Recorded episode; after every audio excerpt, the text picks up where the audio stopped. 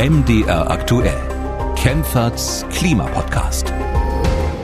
Hallo und willkommen zu einer neuen Folge. Ich bin Markus Schödel und abwechselnd mit meiner Kollegin Theresa Liebig spreche ich über den Klimawandel. Zweimal im Monat erklären wir wissenschaftliche Studien, ordnen politische Entscheidungen ein und beantworten Ihre Fragen. Das machen wir natürlich nicht allein, sondern mit der Expertin auf dem Gebiet, Professorin Claudia Kempfert. Sie ist Klimaökonomin und leitet die Abteilung Energie, Verkehr, Umwelt am Deutschen Institut für Wirtschaftsforschung. Hallo, Frau Kempfert. Hallo. Frau Kempfert, es ist wirklich Wahnsinn, was da im Moment passiert äh, in Sachen mhm. Energie und Klima. Also die Ereignisse überschlagen sich ja wirklich im Moment. Kaum hat man eine Moderation für diesen Podcast geschrieben, äh, schon ändern sich wieder diese Ereignisse. Aktuell ist es ja so, während wir diesen Podcast aufzeichnen, beschäftigt sich die Bundesregierung mit dem sogenannten Osterpaket. Das sind die neuen Energiegesetze gebündelt in einem Paket. Das Paket sieht unter anderem vor, dass die erneuerbaren Energien ein überragendes öffentliches Interesse bekommen sollen. Es sollen deutlich mehr Windräder und viel mehr Solaranlagen gebaut werden. Dafür werden Genehmigungsverfahren beschleunigt und Gerichtsverfahren erleichtert. Kommunen sollen bei Windrädern und Solaranlagen besser beteiligt werden. Bis 2035 soll die Stromversorgung komplett auf erneuerbare Energien umgestellt werden. Ähm, das klingt doch eigentlich erst einmal vernünftig oder muss da noch mehr kommen aus Ihrer Sicht?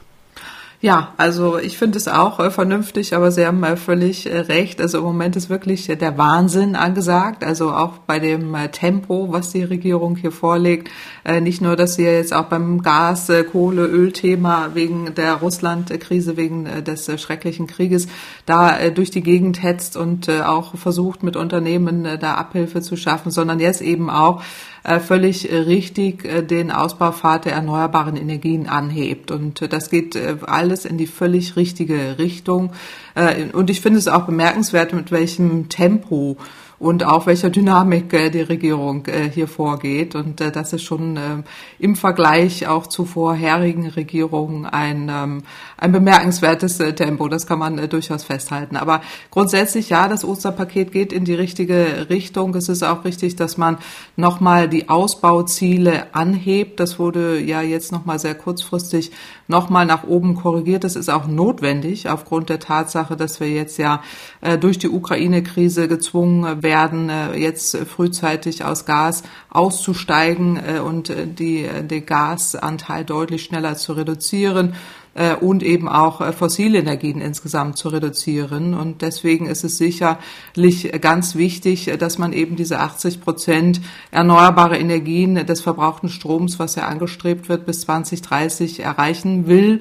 Äh, auch hat man den Stromverbrauch nochmal nach oben korrigiert. Das hatten wir auch in der Vergangenheit immer kritisiert, dass man mit zu geringen Mengen gerechnet hat. Das äh, hat man jetzt auch nochmal nach oben angepasst.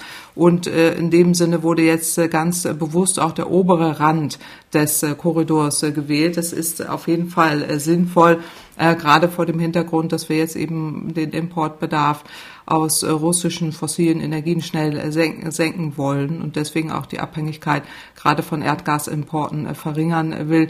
Das geht auf jeden Fall in die richtige Richtung. Das kann man im Detail gucken. Also was auffällt, ist, dass gerade bei dem PV, bei den Solaranlagen, die äh, ihren Strom vollständig in das Netz einspeisen, erhalten nochmal eine höhere Förderung bis zu 13,8 Cent pro Kilowattstunde. Das ist nochmal eine Anhebung. Vorher hatte man 12,5 Cent festgelegt. Das ist gut. Das ist auch wichtig als Anreiz, äh, dass man möglichst viele Solaranlagen bekommt und die eben dann auch ins Netz äh, einspeisen. Das, das ist eine wichtige Anpassung, finde ich aber auch äh, die vielen Maßnahmen, die man jetzt bei der Windenergie äh, macht, das geht ja auch Schlag auf Schlag, äh, wo man da jetzt äh, neue Regelungen einführen wird äh, und auch äh, schon Vorgaben gemacht hat. Aber grundsätzlich halte ich es für absolut sinnvoll und auch richtig, dass man in die Richtung geht. Ein Problem in dem Paket scheint ja zu sein, dass sich Bund und Länder nicht darauf einigen konnten, ähm, dass jedes Bundesland äh, in Zukunft zwei Prozent der Fläche für Windräder zur Verfügung stellt. Äh, sehen Sie das als ein großes Problem an oder ähm, begrüßen Sie trotzdem insgesamt das Paket, obwohl das ja schon ein großer Malus ist, oder? Also äh, es sind ja verschiedene Punkte, die jetzt auch nochmal neu justiert äh, wurden. In der Tat ist es so, dass bisher eben, das hatten wir auch schon mehrfach auch in diesem äh, Podcast, zu wenig Flächen für Windenergie ausgewiesen wurden, insgesamt zu wenig Flächen für erneuerbare Energien und man dann gerade bei Windenergie ja noch diese Abstandsregeln hat, gerade in Bayern und Nordrhein-Westfalen, die dagegen gesprochen haben, dass man da entsprechend ausbaut. Und da hat man ja auch jetzt ganz kurzfristig ein, ein Vorschlag äh, unterbreitet, um eben zu verhindern, dass jetzt noch mehr Landes, noch mehr Länder dazu kommen, wie es im Moment ja geplant ist, die auch noch wieder Abstandsregeln zu Wohnbebauung beschließen. Denn diese pauschalen Abstandsregelungen führen eben dazu, das sieht man in Bayern und auch in Nordrhein-Westfalen, dass es zu wenig Flächen gibt, wo Windenergie überhaupt noch zugebaut werden, werden kann. Und deswegen hat man jetzt völlig zu Recht das haben wir auch im Rahmen eines äh, Gutachtens des äh, Sachverständigenrats für Umweltfragen äh, veröffentlicht und auch deutlich gemacht, dass man diese sogenannte Länderöffnungsklausel im Baugesetzbuch abschafft oder aufhebt. Und das ist jetzt genau der Vorschlag, den die Bundesregierung auch macht. Das ist absolut sinnvoll und auch richtig, das endlich äh, zu machen, ähm, weil im Moment planen ja Brandenburg, Sachsen und auch Thüringen nochmal wieder eigene Abstandsregeln.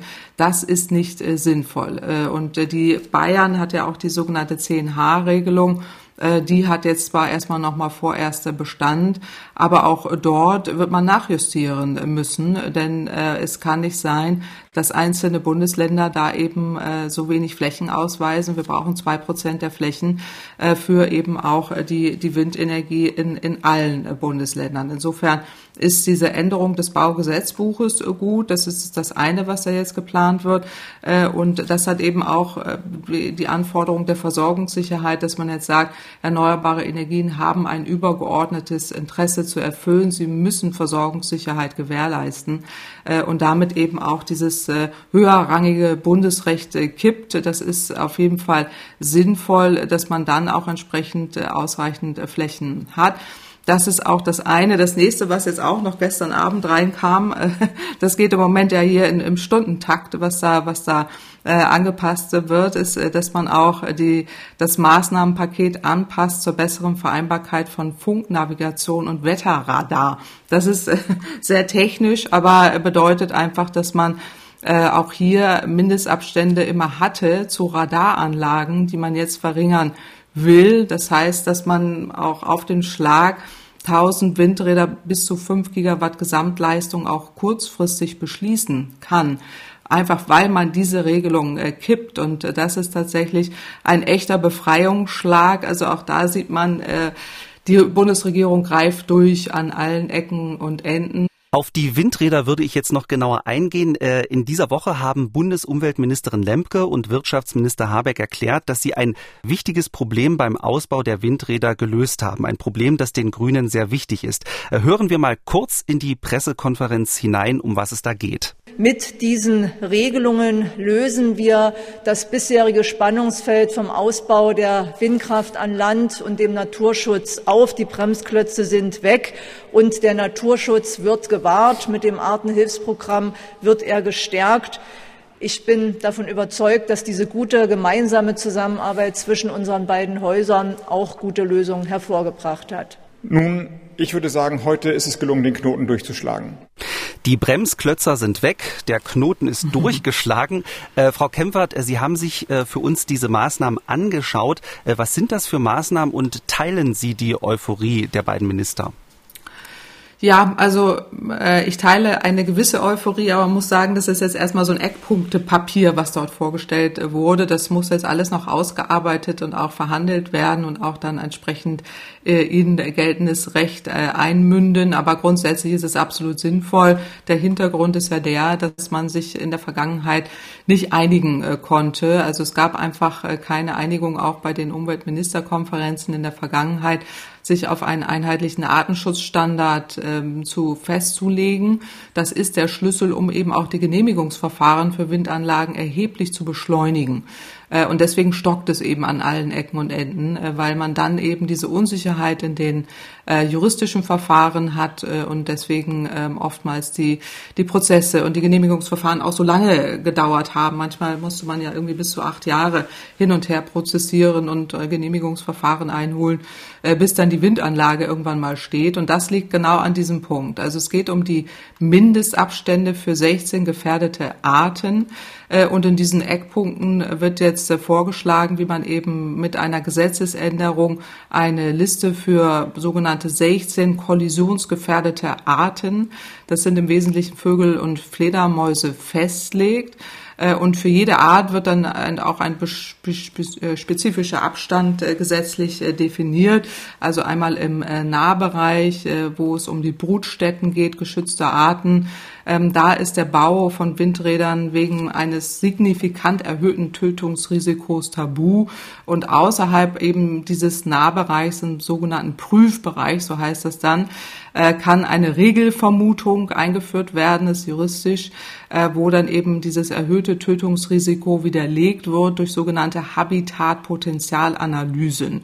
Und das gilt dann nach bundeseinheitlichen äh, Grundsätzen. Um, um diese geht es. Um diese wird schon lange gestritten. Äh, und bisher hatte man da eben ähm, keine Prüfradien. Äh, man hat dann umgekehrte Gesetzeslagen und das hat die Projektentwickler verunsichert.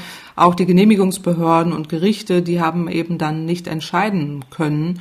Und deswegen wurde der Ausbau so stark äh, gebremst. Und ähm, dann gab es verschiedene Vorschläge auch in der Vergangenheit, äh, wie welche Mindestabstände dann sinnvoll sind. 750 Meter für den Rotmilan, 1000 Meter beim Schwarzstorch und so weiter. Ähm, da äh, hat man dann eben entsprechend äh, sich da entlang gehangelt äh, und jetzt soll man das auflösen. Deswegen dieser Knoten geplatzt oder äh, der, der Weg wird äh, da gegangen, dass man dann eben äh, von diesen Abstandsregeln ausnahmsweise abweichen kann, abweichen darf, wenn es triftige Gründe gibt, wie den Klimaschutz und auch die Population der jeweiligen Art sich insgesamt nicht verschlechtert. Und das ist der sogenannte Populationsansatz. Und da kommt es eben rein, dass äh, man jetzt sagt, ähm, dass der Bundesnaturschutz äh, ist eben ein überragendes öffentliches Interesse, aber auch die Windenergie. Und deswegen ähm, geht es zusammen, also Artenschutz und und, Windenergieausbau. Und äh, deswegen hat man jetzt eine Liste mit Maßnahmen von, äh, zur Vermeidung eben von solchen Kollisionen erstellt und äh, dann auch entsprechend die, die Anlagen ausrüstet mit Radarsensoren, dass sie sich eben automatisch auch abschalten können, wenn sich ein Vogel nähert. Äh, und diese Abschaltungen waren auch Teil häufig von Streitigkeiten. Die sollen jetzt eben nur möglich sein, wenn sich, wenn sich die Betreiber äh, wenn das wirklich sich rechnet für die Betreiber, also betriebswirtschaftlich zumutbar, so heißt es da. Äh, und äh, keine Abschaltung während der Brutzeit sollen die Behörden mehr anordnen dürfen. aber man will sich da eben dann entsprechend in diesem Osterpaket mit einer, mit einem Windenergie an Landgesetz dann entsprechend da hinein bewegen und diese Schutz- und Prüfbereiche dann entsprechend definieren. Das heißt, ähm, diese Schutzbereiche sollen dann eben auch von dem Bau von Windanlagen ausgeschlossen sein. Und innerhalb dieser Prüfbereiche wird dann davon ausgegangen, dass ein signifikant höheres Kollisionsrisiko äh, vorliegt. Und dann hat man verschiedene ähm, verschiedene ähm, Prüfbereiche festgelegt, aber es heißt noch nicht, dass man jetzt den vollständigen Knoten durch, durchschlagen hat. Jetzt hat man nur das Thema Artenschutz äh, besser in den Griff äh, bekommen und man würde auch tatsächlich ähm, die Genehmigungsverfahren erleichtern können aufgrund dieser juristischen Erklärung, äh, die es dann gibt. Das heißt, es ist dann wirklich, der Rechtsrahmen ist viel, viel eindeutiger und äh, man muss sich da nicht mehr streiten und die Behörden haben auch bessere, bessere Möglichkeiten, das zu verstehen und dann auch die Genehmigungen zu erteilen. Aber es heißt nicht jetzt automatisch, dass man jetzt ganz viel mehr Windenergie zubaut, weil wir eben auch noch nicht diese, diese Verankerung des 2% Flächenziels im Baugesetzbuch haben.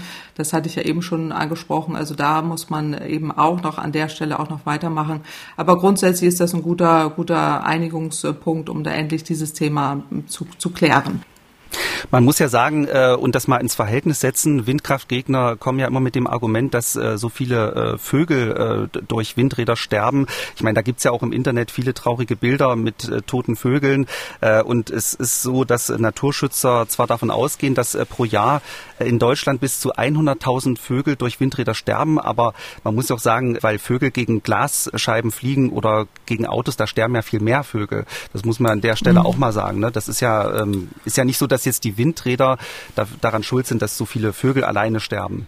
Ja, also das ist ganz klar. Auch Autos äh, sind auch dafür oder überhaupt jegliche Art von von menschlicher Aktivität äh, führt eben dazu, dass es den Vögeln auch nicht mehr so gut geht. Hier geht es in der Tat um Greifvögel und äh, die größeren Vögel, die dann eben da oben auch äh, fliegen, äh, die dann äh, da gegebenenfalls in Mitleidenschaft gezogen werden können. Aber in der Tat Vögel ähm, nutzen das teilweise auch. Also gibt es auch eine Studie, äh, die zeigt, dass äh, Brutgebiete sich sogar unterhalb einer Windanlage angesiedelt haben, weil sie wissen, da sind die Feinde nicht so stark äh, da. Also äh, da gibt es auch verschiedene Auswirkungen, aber in der Tat ist es so, dass ähm, eben Windanlagen potenziell äh, gefährden können. Deswegen hat man diese Regelung. Aber Klimaschutz, Energiewende ist gelebter Naturschutz, aber es darf eben nicht in Konflikten kommen. Deswegen ist es auch sinnvoll, dass man sich da einigt und da auch gute Lösungen findet und beide Seiten auch befriedet ähm, weil wir ja auch die Natur schützen wollen, die Vögel auch schützen wollen, Fledermäuse und so weiter, aber ähm, gleichzeitig auch Klimaschutz und Umweltschutz machen wollen. Und dazu gehört die Energiewende eben dazu. Sie haben ja jetzt eben schon diese Liste angesprochen, äh, die bundesweit dann gelten soll mit äh, gefährdeten äh, Vogelarten oder mit Vögeln, die geschützt werden sollen. Ähm, der Windkraftverband BWE, der findet die Liste zwar grundsätzlich gut, aber er hat auch ein bisschen Kritik. Ähm, er meint, dass sich viele der Arten seit Jahren erholen und der Bestand wächst. Ist diese Liste willkürlich zusammengesetzt oder gelten da wissenschaftliche Kriterien? Also das muss man noch klären. Also offenbar sollen wissenschaftliche Kriterien dahinter sein, aber man hört von den Verbänden, auch vom BDEW, äh, dass es äh, nicht der Fall ist, nicht nur der Windenergieverband, sondern andere auch. Und da muss man nochmal genau hinschauen äh, und sich das genauer angucken, weil in der Tat wäre es wichtig, dass es wissenschaftlich belegt ist. Äh, und äh, völlig richtig, viele Arten erholen sich ja auch. Und dann geht es ja darum, dass man äh, die nicht wieder verschlechtern will, also deren Lebensbedingungen nicht weiter verschlechtern will. Aber ähm, dann in dem Moment, wo man jetzt sieht, da sind auch Arten, die sich weiter fortentwickeln, dass man da nicht noch notwendigerweise neue Abstände einführen muss. Darum geht es ja letztendlich. Und ähm, um diese wissenschaftliche Klärung wird es aber auch gehen äh, wenn jetzt dieses Gesetz oder dieses Eckpunktepapier in Gesetzestexte geflossen oder fließen soll. Da wird man ja auch Anhörungen haben und äh, das konkretisieren. Das war jetzt ein erster Vorschlag äh, und die Kritik wird da sicherlich einfließen, sodass man da auch äh, dann am Ende einen Kompromiss finden wird. Die Regeln der Bundesregierung sehen auch vor, dass der Bau von Windrädern in Landschaftsschutzgebieten deutlich erleichtert werden soll. Das kommt nicht bei allen gut an. Der Bundesverband für Landschaftsschutz spricht sogar von einem Faustschlag ins Gesicht von allen Naturschützern. Er wirft den Grünen vor, die eigenen Ziele zu verraten. Wie sehen Sie das? Sind unsere Landschaftsschutzgebiete wirklich jetzt in Gefahr oder ist die Kritik da übertrieben?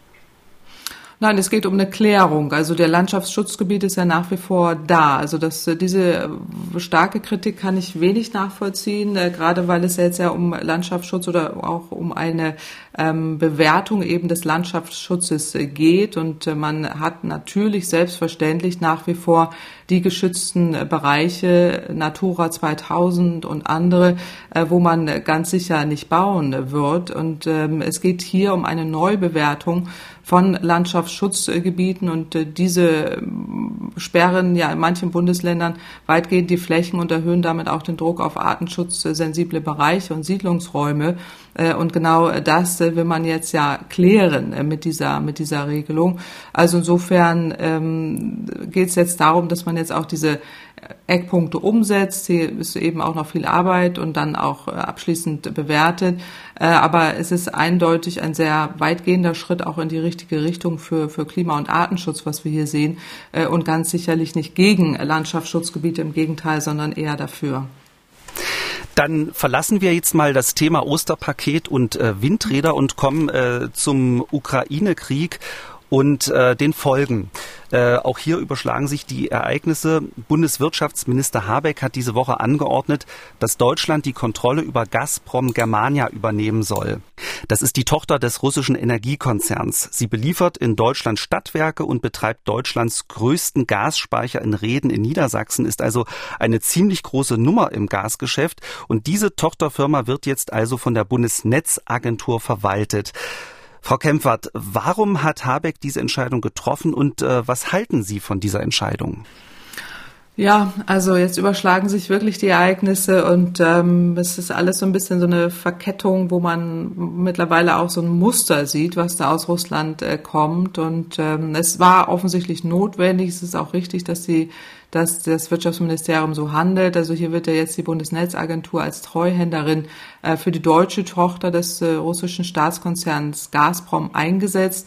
Äh, und da geht es jetzt tatsächlich um die Aufrechterhaltung der Versorgungssicherheit. Da hat der Wirtschaftsminister völlig recht. Es ist jetzt erstmal nur vorübergehend, diese treuhänderische Einsetzung für die Gazprom Germania. Äh, und das läuft eben jetzt über rechtliche Anordnung, über den, den Wirtschaftsminister. Äh, und das ist eine Übergangszeit, wo eben Gazprom Germania jetzt treuhänderisch äh, übernommen wird, auch in der Funktion der ordnungsgemäßen Geschäftsführung. Das ist ja auch wichtig, dass jetzt hier ähm, der Gas, die Gasversorgung weiter gewährleistet ist und auch die Speicher weiter betrieben werden können. Der Hintergrund war ja der, dass die Gazprom-Gruppe ähm, die Beteiligung an der Gazprom Germania GmbH und allen ihren Vermögenswerten beendet hat. Also Gazprom ist ja mehrheitlich im Besitz des russischen Staates und war bisher eben alleiniger Eigentümer von Gazprom Germania und man sagte eben, ähm, dass der Erwerb der Gazprom Germania durch ein Unternehmen aus Russland, JSC Primary heißt das, glaube ich, äh, und Gazprom Export Business Services äh, zur Kenntnis äh, gelangt sei, also dass man da eben das mitgeteilt hat, dass, dass das irgendwie von denen übernommen werden soll. Ähm, die kennt man aber nicht und das ist auch unsicher, wer da überhaupt dahinter steht. Äh, und es handelt sich hier eben um kritische Infrastruktur. Das heißt, jeder Erwerb durch einen Nicht-EU-Investor muss vom Ministerium sowieso genehmigt werden. Und wenn da jetzt irgendwie äh, nicht ganz klar ist, äh, wer dahinter steht, äh, wer, wer wirtschaftlich und auch rechtlich hinter diesem Unternehmen steht äh, und äh, dann auch noch anordnet, äh, die Liquidierung anordnet, äh, dann äh, muss das ja genehmigt äh, werden. Also insofern ist das jetzt ein Schritt, der, der notwendig äh, war äh, und der uns auch davor bewahrt, dass jetzt ähm, die Gasversorgung sofort äh, gestoppt äh, wird und die, das Unternehmen weiter betrieben wird und man hier auch die ähm, die Unternehmen, die da dranhängen, das sind ja Wingas, das sind Gashändler in Deutschland und auch die äh, Gasspeicherbetreiber Astora und auch noch eine Minderheitsbeteiligung am Gastransportunternehmen, das ist Gaskade, äh, die dann auch aufrechterhält und äh, da in der in, in der Firmenführung äh, dann auch entsprechend aufrechterhält, damit es hier zu keinen zu keinen Einschränkungen kommt und deswegen diese staatliche Aufsicht. Das ist keine Enteignung, das darf man nicht, äh, nicht äh, verwechseln, aber es handelt sich hier eben um kritische Infrastruktur äh, und das können wir nicht irgendwie willkürlichen Entscheidungen des Kreml aussetzen und ähm, ja, es sammelt sich so, es sammeln sich diese unguten Zeichen, die wir jetzt seit Monaten ähm, kennen, und das ist einer, der, der dazugehört. Als nächstes würde ich mit Ihnen gern über die Bezahlung von russischem Gas sprechen. Ähm, das war ziemlich verwirrend. Äh, Russlands Präsident Putin hatte erst angekündigt, dass Deutschland und andere Staaten das Gas künftig in Rubel bezahlen müssen. Später hieß es dann, dass es ausreicht, wenn die Länder bei der Gazprom Bank ein Konto eröffnen und in Euro oder Dollar bezahlen. Die Bank tauscht das Geld dann in Rubel um. Und wer sich nicht daran hält, der sollte dann auch kein Gas mehr bekommen. Die Regelung sollte Anfang des Monats in Kraft treten, aber irgendwie seitdem hört man da nicht mehr viel darüber. Äh, wie ist das im Moment, Frau Kempfert? Liefert Russland noch Gas? Und wenn ja, wie wird dieses Gas bezahlt? Ja, also Russland äh, liefert äh, Gas und in der Tat die Verwirrung ist da perfekt. Keiner weiß so richtig Bescheid, was das jetzt irgendwie soll seit dem 1. April, dass man da irgendwie so ein Fremdwährungskonto und ein Rubelkonto einrichten muss bei der Gazprom Bank, ähm, auch die eine Filiale in Luxemburg äh, hat. Und da werden dann eben diese Spezialkonten K geführt. Und die Gazprom-Kunden überweisen dann ihre Zahlungen wie bisher in ausländischer Währung auf das entsprechende Konto, woraufhin eben diese Bank an der Moskauer Börse Rubel dafür kauft. Und diese werden dann diesem Rubelkonto des Verkäufers gutgeschrieben und auf ein Konto des, des Lieferanten Gazprom nach Russland überwiesen. Insofern ist das dann ein legales äh, Geschäft und äh, ist ganz genau wie vorher einfach eine Bezahlung. Und offensichtlich braucht äh, Russland Rubel. Es muss die Währung stabilisieren und auch stärken da, das steht offensichtlich dahinter und das ist eher ein Zeichen, dass, dass da in äh, Moskau ja auch Nervosität auftritt und äh, man irgendwie äh, merkt, dass es wirtschaftlich äh, schwieriger wird und das ist jetzt so das, was man, was man anordnet. Also ähm, die Ruhebezahlungen fallen allerdings jetzt erst in der zweiten Aprilhälfte an oder erst Anfang Mai. Ähm, das ist der Hintergrund und dann sieht man erst, was wirklich äh, passiert, ob äh, die Lieferungen eingestellt werden oder nicht. Aber wenn man bezahlt, muss der Lieferant auch liefern. Also insofern müssten wir jetzt davon ausgehen, dass das alles so weiterläuft. Aber es kann natürlich dauerhaft nicht weiter so weiterlaufen. Wir müssen so schnell wie möglich weg von diesem ganzen Zirkus und dieser ganzen schrecklichen Welt, der wir da jetzt ausgesetzt sind. Äh, und deswegen so schnell wie möglich dann auch beginnen, uns da umzuorientieren äh, und nicht von einem, äh, von einem Punkt zum nächsten laufen und von nächster Irritation zur nächsten, sondern wirklich umsteuern. Und ähm, das kann ja nicht auf Dauer so weitergehen. Hm. Aber kurzfristig hat das ja offensichtlich geklappt, was da Putin geplant hat, weil der Rubel ist ja, soweit ich das gesehen habe, äh, erstmal wieder im Wert gestiegen. Mhm. Genau, also es geht um diesen Wechselkurs, der da gestärkt werden soll äh, und der pendelte sich jetzt wieder wieder ein bisschen ein ähm, und das ist das, was was äh, Russland da auch bezwecken will, eben äh, mit diesem Signal. Das ist kurzfristig so, aber es ist natürlich keine dauerhafte Situation. Also wir werden da nicht so dauerhaft weitermachen können und müssen auch dann mehr und mehr weg vom vom russischen Gas. Ähm, und das ist ja auch, ich meine, Gazprom Deutschland, Germania ist ja jetzt auch der Fall, dass man sieht, äh, die ähm, finden ja auch keine Finanz, also keine Verträge mehr, dann äh, Finanzinstitutionen, die ihnen da, die die unterstützen und so weiter. Deswegen, es läuft ja alles darauf hinaus früher oder später, dass wir nicht mehr mit Russland Geschäfte machen, nirgendwo, mit gar nichts. Und das ist auch richtig so. Also mit diesem Russland können wir keine Geschäfte mehr machen. Also insofern ähm, ist das jetzt erstmal so ein Zwischenschritt, der irgendwie alle wieder äh, da in, ähm, ja, in, in Aktion treibt, aber sollte uns jetzt erstmal nicht davon abhalten, äh, uns äh, da entsprechend umzuorientieren.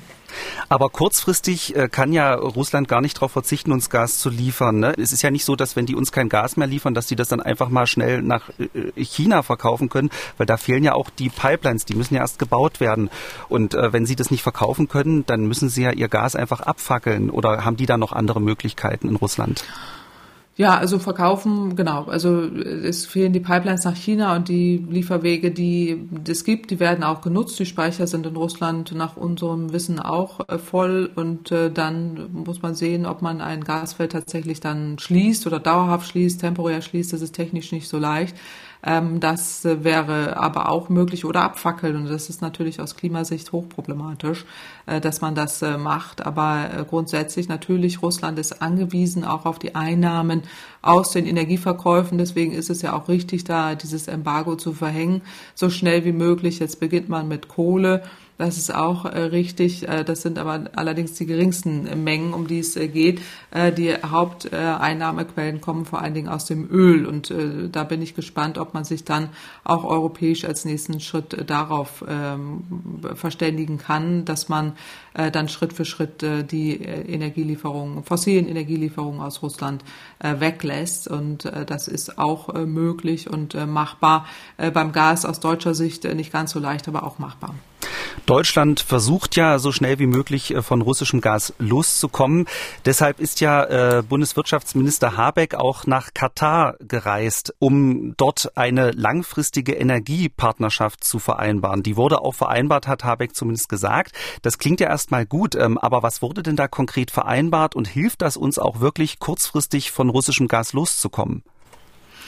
Na, grundsätzlich wurden Gespräche geführt. Es sind dann ja Unternehmen, die Verträge schließen. Ähm, beschlossen wurde da jetzt erstmal gar nichts, außer dass man da irgendwie medial gezeigt hat, wir sprechen miteinander äh, Katar irgendwie auch gezeigt hat, ja, wir, wir würden gerne mehr liefern, wenn ihr uns äh, fragt, aber auch hohe Preise dafür bezahlt, das muss man auch immer dazu sagen. Und Katar will langfristige Lieferverträge. Und äh, das ist ja etwas, was wir eigentlich nicht äh, wollen, weil äh, wir aus Gas und Ga Gas uns mehr und mehr verabschieden müssen, gerade vor dem Hintergrund der Erfüllung der Klimaziele. Und was wir eben besprochen haben mit dem Osterpaket des Ausbaus der erneuerbaren Energien da gehört Gas nicht mehr hinein. Da werden wir schrittweise weggehen müssen, gerade im Punkto Wärmewende, äh, gerade im Gebäudebereich, im Industriebereich. Und deswegen brauchen wir da jetzt nicht teures LNG-Gas über ganz lange Zeiträume. Und deswegen ist da auch noch nichts in dem Sinne konkret vereinbart worden, außer eben Worte und Absichtserklärungen. Und die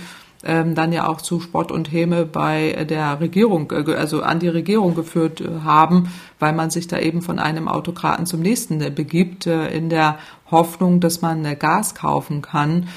Und das ist natürlich auch eine problematische, eine problematische Situation. Also so richtig begeistert von der Reise sind Sie nicht, wenn ich das so richtig raushöre. Naja, also ich muss da nicht begeistert sein. Also die Bundesregierung muss irgendwelche Aufgaben äh, erfüllen und erhofft sich da offensichtlich, dass man da dann günstigere Verträge abschließen kann mit Katar. Ähm, ich glaube, super begeistert ist da auch niemand in der Regierung selber, wenn man Herrn Habeck hinterher zugehört hat, der dann ja auch selber sagt, ähm, dass äh, das jetzt äh, eben auch keine optimale Lösung ist, aber man aufgrund der Vorgängerregierung und aufgrund der verschleppten Energiewende jetzt eben solche Dinge auch äh, tun muss. Wir bezahlen ja jetzt den Preis der verschleppten Energiewende, dass wir immer noch so abhängig sind von fossiler Energie. Äh, und das muss sich eben, muss sich ändern. Und ähm, da wird es, wird man ja auch die Schritte gehen in diese Richtung mit dem Ausbau der erneuerbaren Energien. Ähm, aber ähm, Erdgas gehört da eben nicht mehr dazu und schon gar nicht Erdgas aus solchen Lieferländern, aber auch kein Frackinggas. Also weg von fossilen Erdgas muss die Strategie sein. Das geht nicht von heute auf morgen, aber es geht. Äh, und das ist auch der Sinn der Energiewende, warum wir die machen. Dann äh, kommen wir zum nächsten Thema und beim nächsten Thema geht es um einen sehr, sehr kurzen Zeitraum drei Jahre. So viel Zeit bleibt uns noch, um die Erde lebenswert zu erhalten, sprich, damit das 1,5 Grad Ziel eingehalten wird. Wenn die Emissionen dann nicht sinken, dann sieht es düster aus. Das zeigt der neue IPCC-Bericht. Am Montag hat der Weltklimarat den dritten Teil vorgelegt und diesmal geht es um die Frage, was der Mensch gegen den Klimawandel tun kann. Drei Jahre, das ist nicht viel Zeit. Was muss in dieser Zeit passieren, Frau Kempfert? eine Menge. Wir sehen an diesem aktuellen, das ist der dritte Teilbericht von den vorangegangenen Berichten, dass äh, wir nicht mehr viel Zeit haben. Sie haben schon genannt, drei Jahre. Aber wir müssen tatsächlich sehr schnell sehr viel ändern. Also das beginnt äh, mit der Änderung äh, des Lebensstils, ähm, der Reduktion des Verbrauchs auch von natürlichen Ressourcen. Es geht um die Neuorganisation von Verkehr, Wohnen und Arbeiten. Es geht um einen effizienten Einsatz von Energie und Investitionen auch in erneuerbare Energien. Es geht ähm, darum, dass man CO2 der Atmosphäre entziehen muss, dass man es ja auch unterirdisch einlagern will, sogenannte Negativemissionen. Es geht äh, auch um die Umlenkung von Finanzflüssen hin zu klimafreundlichen Technologien. Also da ist eine lange, lange Liste an ähm, Maßnahmen genannt, ähm, die aber auch zum Teil Anlass zur Hoffnung äh, geben, denn mit einer Umstellung unserer Lebensgewohnheiten mit neuen Technologien auch zur Entnahme von CO2 ähm, und auch alternativen Energiequellen können wir tatsächlich Schlimmeres verhindern. Und ich glaube, dass das auch die Hauptnachricht ist, die die ähm, vielen, vielen Forscherinnen und Forscher da zusammengetragen haben äh, und eben das ist ja ein Bericht, der alle sechs Jahre erscheint, äh, dann auch wirklich viele, viele WissenschaftlerInnen aus der ganzen Welt mit dabei waren, die dann über 100.000 Studien auswerten. Also da äh, sieht man eben, äh, dass auch die Forschung sehr deutlich zeigt und nicht jetzt irgendwelche ähm, einzelne ForscherInnen, die sich das da vielleicht ausdenken oder aktivistisch unterwegs sind, sondern dass das wissenschaftlicher Konsens ist, dass die Emissionen so schnell wie möglich sinken müssen. Und das sagen die WissenschaftlerInnen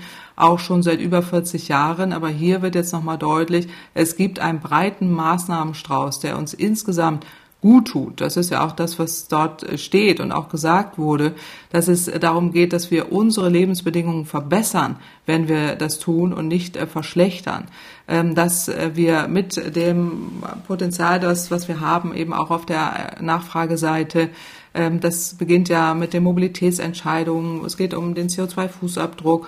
Radfahren wird hier genannt, zu Fuß gehen, ähm, auch den Design von Straßenraum und all die Dinge werden ja hier genannt, äh, dass man damit eben sehr viele positive Wirkungen erzielen kann für einzelne Menschen, für die Regionen, aber auch für den Planeten insgesamt. Und deswegen sind diese diese, diese, diese Studien oder diese Studie jetzt dazu eben, dass man auch äh, sieht, dass ähm, zehn Prozent der Bevölkerung können die Welt verändern. Das ist jetzt kein äh, Aktivistinnen-Spreches von, von Fridays for Future, sondern dass das steht in dem IPCC-Bericht drin, äh, der eben zeigt, es geht um den Möglichkeitsraum der Politik, es geht um die Eindämmung äh, des Klimawandels und da ist eben kollektives Handeln und soziales Organisieren entscheidend. So, so schreiben es die äh, AutorInnen da auch. Und äh, das äh, und sie stellen eben auch fest, dass tatsächlich die Klimastreiks da wichtig waren, um äh, da eben auch einen Anstoß äh, zu geben, aber nicht die Ursache, sondern die Ursache liegen wirklich darin, dass wir mit ähm, Akzeptanzprojekten, auch mit Pilotprojekten, dass wir Bottom-up-Kräfte kanalisieren können, soziokulturelle Bottom-up-Kräfte, so wird es hier genannt, ähm, die dann auch diese Veränderung anschieben können. Und Präferenzen sind formbar und können sich auch an einen kulturellen Wandel anpassen. So. Und das ist äh, wichtig äh, zu sehen, dass wir dann auch äh, diese zivilgesellschaftlichen, auch die politischen Akteure ähm, haben, brauchen, um entsprechend äh, zu handeln, um diese drei Jahre, die uns da jetzt so zu bleiben, äh, dann auch schneller zu werden äh, und auch äh, gemeinschaftlich Dinge umsetzen. Und äh, daran wird jetzt hier appelliert, auch mit einer positiven Botschaft, was ich absolut richtig äh, finde, ähm, dass man da auch äh, deutlich macht, wir können das gemeinschaftlich äh, erreichen und auch in Bereichen erreichen, die jetzt direkt an den Menschen dran sind.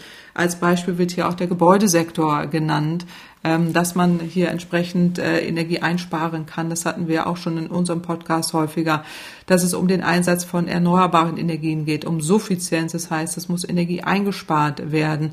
Das ist ja auch unser Thema, was wir jetzt aktuell äh, bei der Ukraine-Krise haben ähm, da entsprechend umzusteuern im Gebäudebereich, ähm, dass man eben äh, auch da die Wärmewende umsetzen kann, dass es da auch um die Verbesserung der, ähm, der Qualität insgesamt äh, geht. Also, und das ist das eine. Das andere ist die Mobilitätswende, die ja auch angesprochen wird. Äh, mit Elektromobilität, mit zu Fuß gehen, mit Fahrradfahren und diese ganzen Komponenten. Und es werden einzelne Kostenvergleiche auch gemacht, was mir gut gefällt, wo man sieht, eben erneuerbare Energien sind heute flächendeckend billiger als alle konventionellen Energien. Äh, die ähm, Kosten für die Elektromobilität sind massiv gesunken, auch durch die gesunkenen Kosten der Batterien. Ähm, dann sehen wir, dass es auch in vielen Bereichen wirtschaftlich vorteilhaft ist aber auch soziokulturell und auch zur Sicherung des Friedens. Das darf man im Moment ja auch nicht vergessen, äh, dass wir in einer Krieges Krisen- und Kriegssituation sind, ähm, dass wir entsprechend durch solche Handlungen alle Krisen auf einmal beenden können. Also viele Krisen auf einmal, auch kurzfristig, indem wir auf fossile Energien verzichten, aber eben auch langfristige. Das ist die Klimakrise, das ist die Biodiversitätskrise und jetzt eben auch die Energiekrise. Und die können wir gleichzeitig lösen und auch abschaffen, äh, wenn wir diese, diese Handlung durchziehen. Und deswegen finde ich das super, dass man hier eben äh, auch diese, diese positive Konnotation im Bericht wiederfindet. Frau Kempfert, ich weiß, Sie sind Optimistin. Das äh, haben wir ja geklärt schon im Podcast. Ähm, ja. Nichtsdestotrotz muss man ja sagen, ähm, die aktuelle Entwicklung geht ja eigentlich in eine andere Richtung. Die Treibhausgasemissionen steigen weiter. Wenn die aktuelle Entwicklung so weitergeht, wird sich die Erde bis Ende des Jahrhunderts nochmal um weitere zwei Grad erwärmen wir haben das die ganzen letzten Jahre nicht hinbekommen. Äh, wo nehmen Sie den Optimismus her, dass es die nächsten drei Jahre funktioniert? Ja, also in drei Jahren sicherlich äh, wird man das nicht lösen können, das ist gar keine Frage. Aber die, die Frage ist eben, was können wir in, in den drei Jahren anschieben, auch an Veränderungen, an sogenannten Game Changer oder auch Tipping Points, soziokulturellen Tipping Points, nicht nur technologischen, sondern auch soziokulturellen, dass der Wandel gelingt. Und äh, offensichtlich ist es so, dass äh, durch die Bewegung von Fridays for Future ja schon viel angeschoben äh, wurde, auch gerade in der Zivilgesellschaft, um zu verstehen, ähm, wir müssen schneller handeln und diese wissenschaftlichen Erkenntnisse auch in die breite Öffentlichkeit getragen wurden, um dann auch eine, eine Gemeinschaft zu finden, um Solidarität zu finden, äh, um umzusteuern. Und ich glaube, dass das ist ein wesentlicher Punkt, den man auch benennen kann. Und der zweite ist äh, der, dass äh, wir jetzt in der Krisen- und Kriegssituation, so schrecklich das alles ist und so leidvoll das alles ist, aber dennoch auch eine, nicht eine Chance, aber zumindest im Moment sehen, wir sind an einem Scheideweg. Äh, machen wir so weiter wie bisher? Wollen wir weitere fossile Energiekriege oder wollen wir abkehren hin zu Klimaschutz, hin zur Emissionsfreiheit, hin zu Frieden, Freiheit und Demokratie. Und das steht im Moment ja auf dem Spiel. Insofern geht es hier um viel, viel mehr, als dass wir jetzt nur diesen Zahlen hinterher gucken, sondern wirklich um einen, einen Scheideweg, an dem wir sind, ob wir diesen Wandel gestalten können. Und wenn wir es gut machen, geht es ineinander über, hin zu erneuerbaren Energien, hin zu Energieeffizienz, hin zu Energiesparen, Elektromobilität und all das, was dazu gehört. Oder bleiben wir in dieser fossilen fossilen Kriegswelt äh, verhaftet. Und äh, da, denke ich, haben die Demokratien verstanden. Äh, und hier ist die Demokratie sehr wichtig, dass wir eben auch diese, diese Bottom-up-Technologie, diese dezentrale partizipative Friedenstechnologie, das ist die, äh, das sind die erneuerbaren Energien, nutzen und äh, das auch entsprechend umsetzen. Also insofern bin ich da im Moment optimistisch bei allem Schrecken und bei allem Leid, bei allem Drama, was wir im Moment erleben, trotzdem optimistisch. Und das zeigt der Bericht ja auch, äh, der, strotzt ja auch vor Optimismus oder Hoffnung, die hier gegeben wird, um da das Ruder umzusteuern, weil wir brauchen die Bevölkerung jetzt, wir müssen alle gemeinschaftlich verstehen, wir sitzen alle in einem Boot Boot, egal wo wir sind auf diesem Planeten äh, und müssen umsteuern. Und wir sind diejenigen, die es verursachen, diesen Klimawandel. Wir sind diejenigen, die abhängig sind von fossilen Energien und wir sind diejenigen, die das, die das ändern müssen. Und deswegen ähm, ist es so wichtig, dass wir da schnell umsteuern. Sie haben ja vorhin eine ganze Menge Maßnahmen aufgezählt, die in dem IPCC-Bericht stehen, die unbedingt angewendet werden müssen. Unter anderem äh, ging es darum, dass der Atmosphäre CO2 entzogen wird, äh, die sogenannte CO2-Verklappung. Können Sie kurz mal erklären, was dahinter steckt? Ja, es geht hier darum, ich würde es nicht äh, Verklappung nennen, sondern dass man ähm, CO2 der Atmosphäre entzieht und dann einlagert. Das nennt sich sogenanntes Carbon Dioxide Removal, äh, CDR in der, in der Fachsprache. Äh, darunter fallen alle Technologien und Methoden, äh, aus, der CO2, aus der Atmosphäre CO2 zu entfernen. Das nennt man sogenannte Negativemissionen. Äh, und das darf aber nicht dazu führen, dass man die Emissionen nicht senkt. Ja, es darf nicht zur Ausrede werden, sondern das sind nur die nicht vermeidbaren Emissionen, die man am Ende der Kette dann der Atmosphäre entzieht und gegebenenfalls einlagert. Also da gibt es sogenannte Direct Air Capture mit der Untergrundspeicherung, aber auch das Pflanzen äh, von Photosynth also das Pflanzen von äh, Bäumen äh, oder Wiederaufforstung, das spielt auch eine Rolle, weil da wird auch CO2 gebunden oder auch die beschleunigte Verwitterung von Gestein. Auch das ist eine Möglichkeit. Ähm, so kann eben CO2 aus der Produktionsanlage abgeschieden werden, ähm, verflüssigt teilweise und auch in den Untergrund äh, gespeichert äh, werden. Das nennt sich dann sogenanntes Carbon Capture and Storage äh, wenn es darum geht, dass man es dauerhaft einspeichert. Da gibt es aber auch Risiken. Man weiß nicht genau, wie sich das da verhält äh, oder ob es nicht wieder entweicht oder auch sogar ins Grundwasser entweichen kann.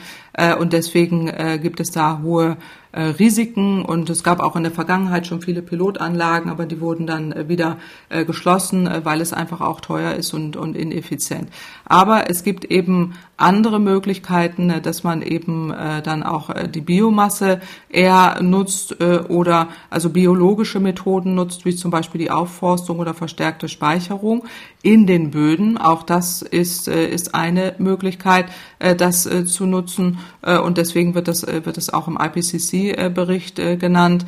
Ähm, äh, oder eben auch diese Bioenergy with Carbon Capture and Storage, das hatte ich eben schon genannt, die dann auch entsprechend äh, zum Einsatz äh, kommen können. Äh, die Risiken äh, sind auf jeden Fall äh, da, aber ähm, es ist einfach so, dass es auch Nutzungskonflikte gibt äh, mit äh, der Geothermie, gerade bei der Speicherung äh, oder auch äh, der Speicherung äh, von Erdgas, wo man ja auch Speicher benötigt oder auch regenerativ erzeugtes Methan. Also CCS, also gerade die Speicherung von, von CO2 ist teuer, riskant und auch ähm, nicht sehr effizient. Also es ist auf jeden Fall immer besser, CO2 zu vermeiden, als zu verpressen. Jetzt gibt's aber, ich hatte eben schon die Pflanzen genannt, also die Aufforstung im großen Stil, aber es gibt auch den Stauraum der Emissionen unter dem Meer, also auch äh, durch Pflanzenreste, äh, die man äh, nutzen kann, oder eben gerade die Weiternutzung von CO2, sogenanntes Carbon Capture and Usage, also dass man nicht einlagert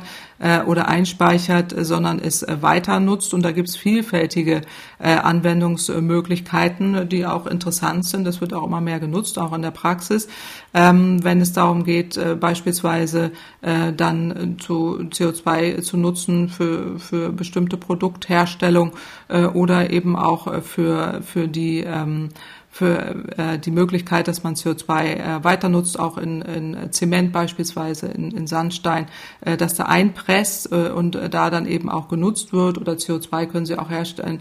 Ähm, bestimmte E-Fuels, da hatten wir auch schon öfter drüber gesprochen, das ist das CO2, was benötigt wird, wenn man Methan herstellt, dass man das da anreichert und hat dann ein synthetisches äh, Gas. Oder auch äh, für bestimmte Produkte, die man herstellt, äh, selbst für, für die Anreicherung äh, von, von Wasser, ja, also dass man da entsprechend eine Mineralisierung hat, dann, dass man CO2 ähm, dann CO2 Sparkling Wasser also herstellt und E-Fuels hatte ich schon genannt, Getränkeindustrie oder auch Harnstoffproduktion gibt es da auch, also verschiedenste Formen. Das Interessanteste finde ich, äh, ist hier, wenn es um die kommerzielle Nutzung von CCU geht, also die Weiternutzung von von Carbon Capture von der von CO2 ist ähm, in Zement und äh, ähm, Sandstein gerade für die Bauindustrie, äh, dass man es äh, dort nutzt, äh, weil da wird es auch tatsächlich äh, genutzt. Also Kalkindustrie ist auch noch äh, zu nennen. Äh, da äh, braucht man es gerade für die für die Industrie ähm, und deswegen macht es da auch am meisten Sinn, ja. Und da würde man es auch am ehesten einsetzen, wohingegen diese Speicherung eher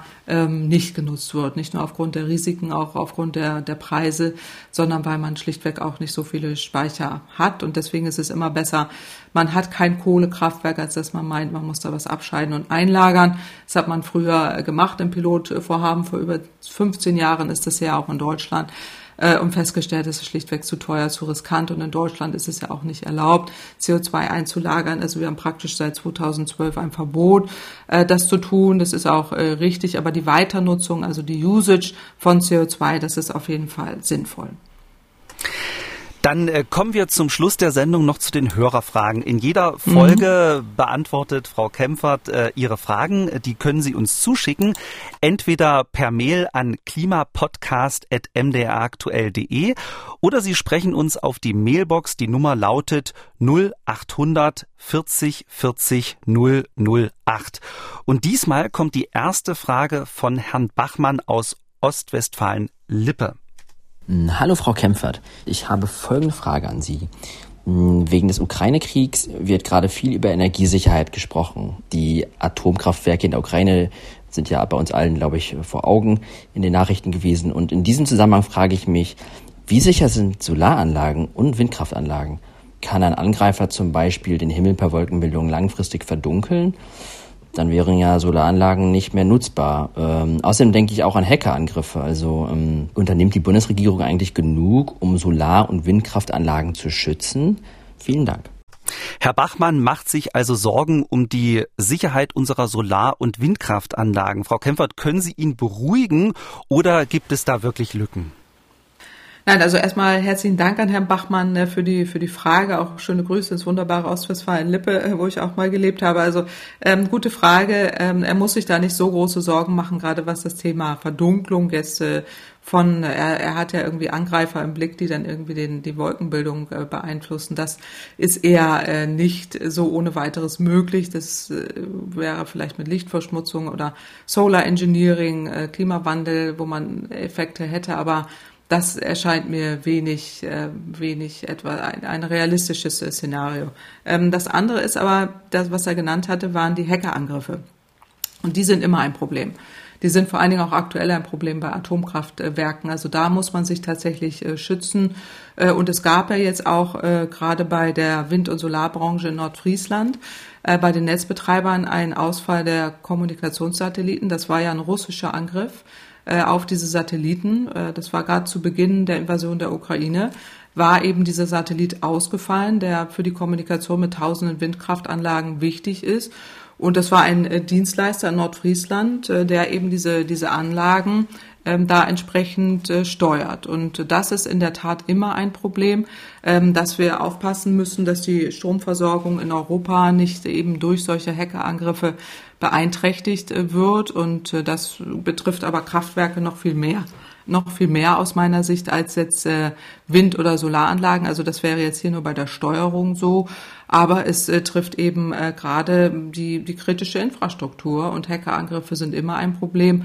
Gerade was jetzt ähm, aktuell jetzt auch vor dem Hintergrund der Ukraine-Krise die Atomkraftwerke angeht, ähm, dass man da aufpassen muss und sich vor Cyberangriffen schützen muss in allen Bereichen.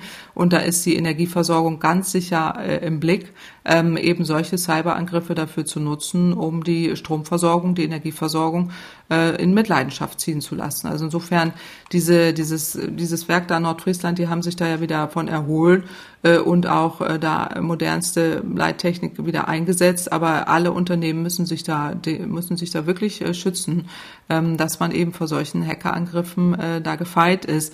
Und ähm, da gibt's ja mittlerweile die, die wildesten äh, Geschichten, die da überall stattfinden. Aber wichtig ist hier, dass man tatsächlich ähm, Software verwendet und sich da auf solche Cyberangriffe vorbereitet und die gar nicht stattfinden lässt. Die nächste Frage hat uns Herr Roscher gestellt und bei seiner Frage äh, geht es um Kohlekraftwerke. Guten Tag, Frau Kempfert.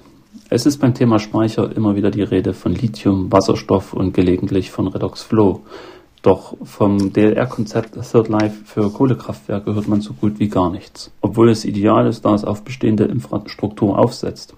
Wissen Sie, woran das liegt und ob es bereits Projekte in Planung gibt? Danke für die Antwort. Bevor äh, Sie die Frage von Herrn Roscher beantworten, wäre es vielleicht äh, ganz gut, wenn Sie erst einmal das Konzept erklären äh, könnten. Warum heißt das Third Life für Kohlekraftwerke und was steckt dahinter? Ja, also auch herzlichen Dank an Herrn Roscher für die Frage. Hochspannendes Thema. Also der Hintergrund ist hier, dass das Deutsche Zentrum für Luft- und Raumfahrt ein Forschungsprogramm hat und ein, ein Projekt, äh, wo dann eben leistungsstarke, hocheffiziente Wärmespeicher erforscht werden.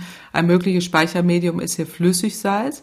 Und deswegen nennen die das Third Life für Kraftwerke, weil man die Möglichkeiten an bestehende konventionelle Kohlekraftwerke, Wärmekraft oder Wärmespeicherkraftwerke einsetzt und umrüstet, die genau erforscht, um sogenannte Hochtemperatur-Salzspeicher zu erforschen. Also hier geht es äh, darum, dass man eben die Kohlekraftwerke nicht rückbaut, sondern sie weiter nutzt. Äh, deswegen ist das auch ein super spannendes und super wichtiges äh, Thema, ähm, dass man dann eben dieses Third Life, also dritte Leben, dieses Verfahren umsetzt, bei dem eben dann die elektrische Energie in Form von Wärme gespeichert werden. Und diese Speicher hatten wir hier schon sehr oft, ist ein wichtiges Thema im Rahmen der Energiewende.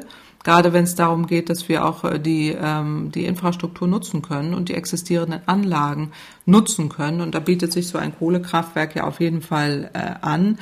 Ursprünglich wurde da ja Kohle verbrannt, um Strom zu erzeugen. Und dann wird äh, jetzt bei diesem Forschungsprojekt die Anlage in ein Gaskraftwerk umgebaut. Und äh, dann äh, diese Dampfturbine und auch der Generator werden dann erhalten oder bleiben dann erhalten. Und dann wird lediglich äh, eben dieser Dampferzeuger stillgelegt. Und dann werden zwei Behälter mit flüssigem Salz dann unterschiedlicher Temperatur installiert und dann diese überschüssige Energie gespeichert. Und dann wird dieses gegenseitige Salz ausgetauscht und dann soll der Speicher dazu in der Lage sein, zwölf Stunden lang Strom zu liefern, um damit eben auch kleine Flauten ähm, da hinweg äh, zu helfen. Das, das steht dahinter, ist hoch, hoch, äh, hoch interessant. Also gerade flüssiges Salz als Wärmespeicher zu nutzen, ähm, gibt es teilweise schon. Ähm, das erste mir bekannte war 2011 als Solarthermiekraftwerk in Andalusien. Ähm, das ist was Ähnliches, äh, da ähm, was vom Prinzip ähnlich funktioniert, aber es ist ein Solarthermiekraftwerk mit mit Salz. Und ähm, es gibt da einige Schwierigkeiten, beispielsweise, dass wie die einzelnen Elemente im Gesamtsystem kombiniert werden, auch die Kosten sind relativ hoch. Und äh, interessant ist hier auch und ich habe ja mehrfach jetzt schon in Berlin bin ich ja ansässig Vattenfall hier in Berlin besucht. Die hatten auch mal eine Forschungsanlage zu Salz, führen das aber nicht weiter ähm, weil zu teuer, aber haben aktuell einen Stahlspeicher, also nutzen Stahl als äh, so eine riesen ähm, ja, Art Thermoskanne, so kann man sich das vorstellen, äh, wo dann ähm, entsprechend äh, auch Wärme, also warmes Wasser gespeichert wird oder der Stahl auch selber, der erhitzt, wo man dann viel länger, auch noch längere Perioden ähm, dann entsprechend überbrücken kann. Das wird in Kombination mit dem Fernwärmenetz hier gemacht. Also Vattenfall in Berlin macht da ja schon sehr viel in der Richtung, dass sie Wärmespeicher für eine Großstadt äh, anbieten und auch umstellen. Es gibt äh, Power to Heat, also das heißt eben Strom wird im Warmwasser gespeichert, plus eben jetzt auch noch diese, dieser Stahlspeicher ähm, der dann entsprechend äh, diese, diesen Stahl erhitzt und dann auch gespeichert äh, wird. Das alles findet statt auf dem Gelände dieses ehemaligen Heizkraftwerks oder Heizkraftwerks Reuter West, nicht ehemalig. Aber dort wird eben jetzt zusammen auch mit einer großen Wohnungsbaugenossenschaft oder Wohnungsbaugesellschaft ist das, glaube ich, ein großer Stadtwärmespeicher gebaut. Also ein Riesenturm, irgendwie, der soll 45 äh, Meter hoch sein, einen riesigen Durchmesser haben von 43 Metern, also ein riesiger Tank und damit kann man dann tatsächlich ähm, diese, die, wenn ich das richtig gelesen habe, 56 Millionen Liter Heizwasser äh, speichern und heizen und damit einen riesen Wärmespeicher haben äh, und das soll äh, dann nächstes Jahr fertiggestellt werden. Und dann hat man eben die optimale fossilfreie, zukunftssichere Komponente. Also nicht nur die Strom- und Wärmeherstellung, sondern auch ein Speichermedium äh, für eine Großstadt. Und äh, da braucht man die Rahmenbedingungen. Da wird mir zu wenig drüber gesprochen. Insofern bin ich super dankbar für die Frage äh, von, von dem Herrn Roscher, der da die, das dahin lenkt. Also nicht nur, dass man Third Life von Kraftwerken hat, sondern sich auch mal anguckt, was machen auch aktuelle Kohlekraftwerksbetreiber eigentlich schon. In Hamburg gibt es ja ähnliche äh, interessante Entwicklungen in Richtung, ähm, also Moorburg, ehemaliges oder zumindest das Kraftwerk Moorburg, Kohlekraftwerk, wo man dann Wasserstoff äh, produzieren will, auch als Speichermöglichkeit nutzen. Also insofern, äh, da tun sich wahnsinnig viele interessante Dinge, äh, auch in ehemaligen äh, Heiz- äh, oder Steinkohlekraftwerken, wie auch in Berlin äh, oder auch äh, Hamburg, äh, wo man mal genauer hingucken muss und da auch sieht, die Anbieter können was, die Unternehmen können auch was und die können auch speichern und die können vor allen Dingen auch flexibel sein, wenn die Rahmenbedingungen da sind. Und da muss die Politik eben eben einiges leisten. Und da sind wir wieder bei, da schließt sich der Kreis zu unserem Anfangsthema mit dem Osterpaket, äh, da auch die Rahmenbedingungen schaffen mit dem Ausbau der erneuerbaren Energien und auch jetzt in Richtung Speicher, äh, ist das eine wichtige Komponente, äh, die man benötigt für eine zukünftige Energiewende. Also das ist ein äh, hochspannendes Thema und ich bin mir sicher, dass wir das mit Sicherheit auch noch in den nächsten Folgen vertiefen werden. Mhm. Ähm, und es war insgesamt auch wieder eine vollgepackte Sendung äh, in einer sehr bewegten Zeit. Äh, bevor wir uns verabschieden, noch ein ganz kurzer Hinweis in eigener Sache. Jedes Jahr wird der Deutsche Podcastpreis verliehen. Sie können für uns abstimmen, Publikumsvoting Kategorie Wissen. Wir freuen uns äh, über jede Stimme, oder Frau Kempfert? Ja, unbedingt. Stimmen Sie ab. Ich bin total begeistert, ja, dass wir da auf der Liste sind und ich, ich freue mich ja auch, wenn da viele zuhören. Ich kriege immer ganz begeisterte Zuschriften. Danke dafür und tolle, wir haben ganz tolle ZuhörerInnen. Also ich freue mich da riesig. Also vielen Dank an alle Hörerinnen und Hörer und natürlich auch an Sie, Frau Kempfert. Ähm, mhm. Die nächste Folge gibt es dann in zwei Wochen mit meiner Kollegin Theresa Liebig. Tschüss. MDR aktuell. Kempferts Klimapodcast.